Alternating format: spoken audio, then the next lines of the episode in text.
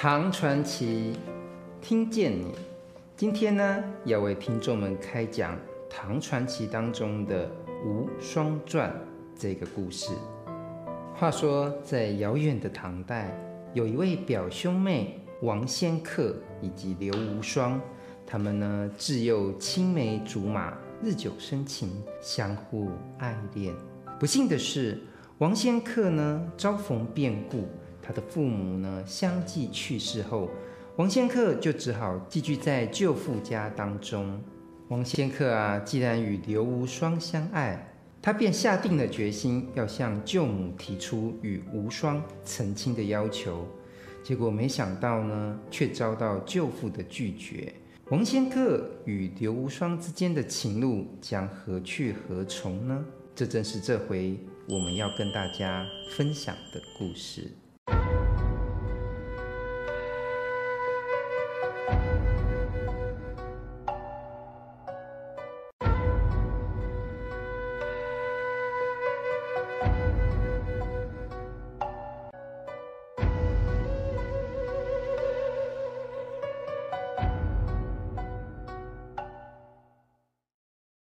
王仙客呢，是唐代建中年间朝臣刘震的外甥。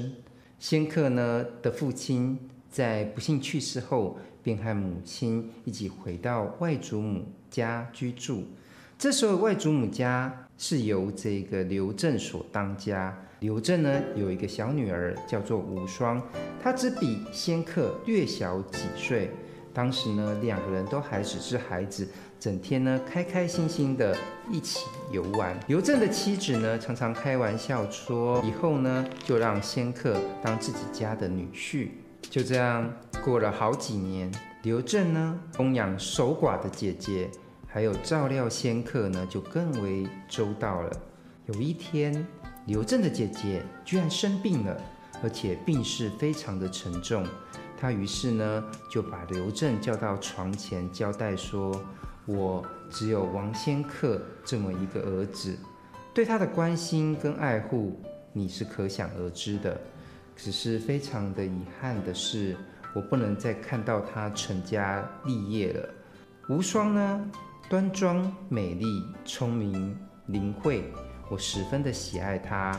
我希望将来你不要把他许配给别的人家。”我把仙客就托付给你，你要是真心答应了我的要求，那就算是我现在死了，也没有什么遗憾的。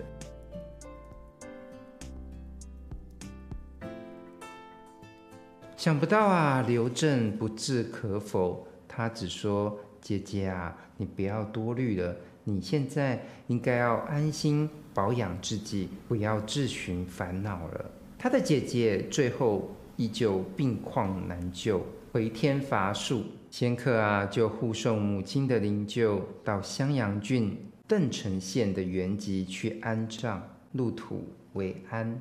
待到服丧完毕，仙客就想说：“唉，我的身世是这么的孤单飘零，应该要快一点求婚娶亲，好添些后代。无双啊，现在也应该长大成人了。”我的舅舅总不会因为现在自己已经加官进爵而背弃以往的约定吧？于是呢，仙客便赶紧整理行装出发。过了些日子，就到达了京师。这时候啊，刘正在朝中官居尚书朱庸时，门庭可谓非常的显赫，贵客往来不绝。仙客拜见了舅舅刘正之后，刘震就把仙客就暂时安置在书房当中，和他的侄侄们就一起读书。舅舅刘震跟外甥王仙客两人的情分仍然跟从前一模一样，但是啊，仙客怎么样就是等不到、听不到舅舅选自己做女婿的消息。黄仙客呢，曾在这窗缝当中偷偷在看过无双，只觉得无双啊，容貌艳丽，姿态美妙，就跟天上的仙女一模一样。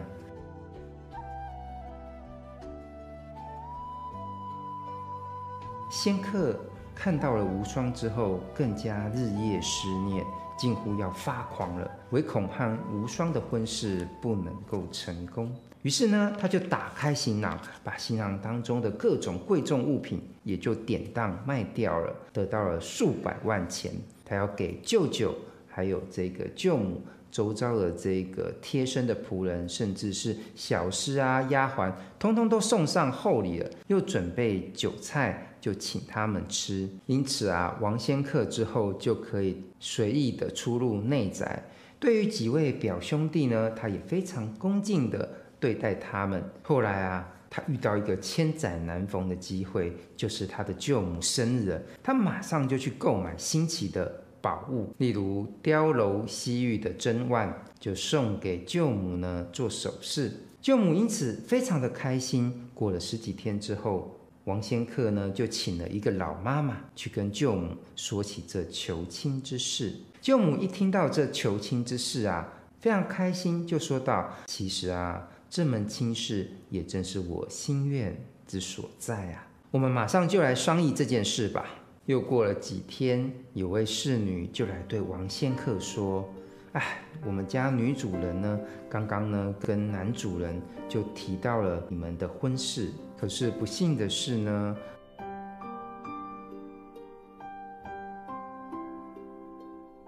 男主人说以前我没有答应过这件事啊。”看他这个样子，这件事情应当不太顺当。